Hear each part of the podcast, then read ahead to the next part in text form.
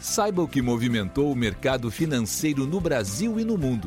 Você está ouvindo o Análise do Dia, um podcast original do Cicred. Olá, pessoal. Muito obrigado por acompanhar o podcast do Cicred. Aqui quem fala é Arthur Ongarato, da equipe de análise econômica, e vamos comentar os principais fatores que movimentaram o mercado aqui no Brasil e no mundo. Na Europa, as bolsas iniciaram a semana em queda, com destaque para dados da China.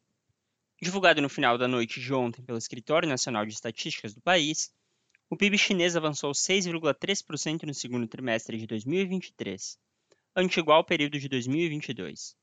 O resultado veio abaixo do crescimento de 6,9% esperado por analistas, desapontando investidores e renovando as dúvidas quanto à recuperação da segunda maior economia do mundo e a maior importadora de commodities. Neste contexto, o índice europeu Stock 600 caiu 0,60%. Em Londres, o FTSE 100 perdeu 0,38%, enquanto em Frankfurt, o DAX caiu 0,23%. Por fim, em Paris, o CAC recuou 1,12%.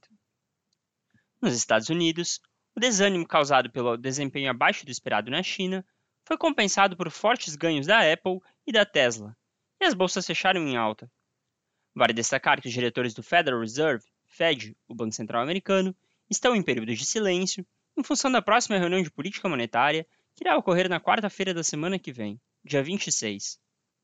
No campo de indicadores, divulgado pela Distrital de Nova York do Fed, o índice de atividade industrial Empire State, que mede as condições da manufatura no estado de Nova York, caiu de 6,6 em junho para 1,1 em julho.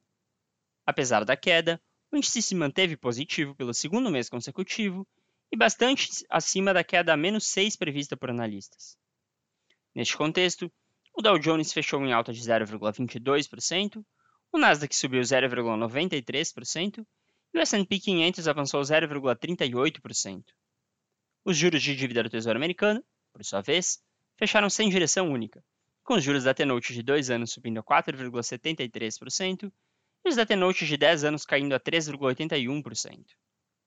Já o índice DXY, que compara o dólar com uma cesta de moedas estrangeiras, fechou próximo à estabilidade, com queda de 0,07%.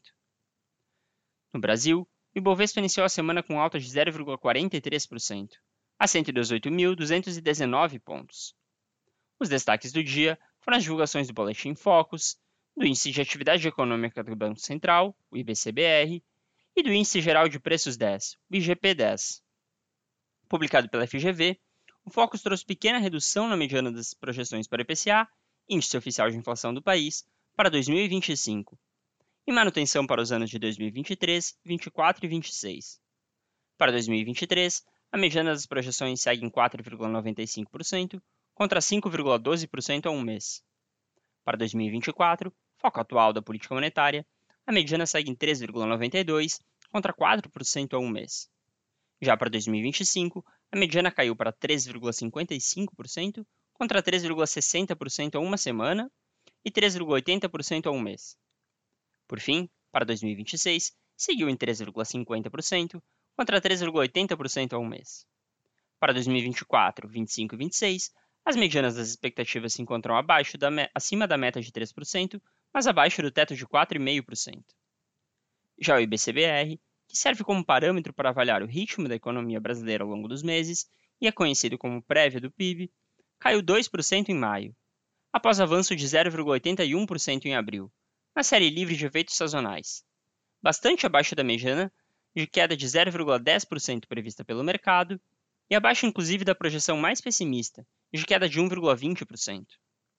Com o resultado, o índice de atividade econômica calculado pelo Banco Central caiu para 145,59 pontos, no menor nível desde janeiro deste ano.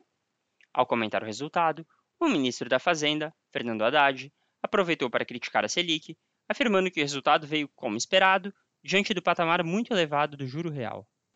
Por fim, o Índice Geral de Preços 10, IGP-10, publicado pela FGV, caiu 1,10% em julho, após cair 2,2% em junho. A queda foi levemente maior do que a de 1,07% projetada pelo mercado. A gasolina e o minério de ferro foram alguns dos itens que ajudaram a segurar a queda da inflação, segundo a própria FGV. No câmbio, o dólar avançou 0,25%, cotado a R$ 4,81. O petróleo, por sua vez, encerrou o dia em forte queda, com a China causando preocupação na demanda e a retomada de produção em um campo de petróleo na Líbia na oferta.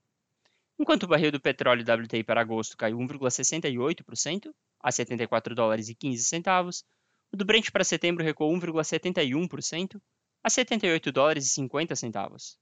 Já as taxas dos contratos de depósito interfinanceiro, TI, fecharam em queda. A taxa para 2024 caiu para 12,79 contra 12,84% sexta. Para 2025, caiu para 10,79 contra 10,88% sexta. E para 2027, caiu para 10,24 contra 10,30% sexta. Com isso, pessoal, encerramos nosso podcast de hoje. Obrigado por estarem nos ouvindo. Esperamos vocês amanhã. Você ouviu o Análise do Dia, um podcast original do Cicred. Até a próxima!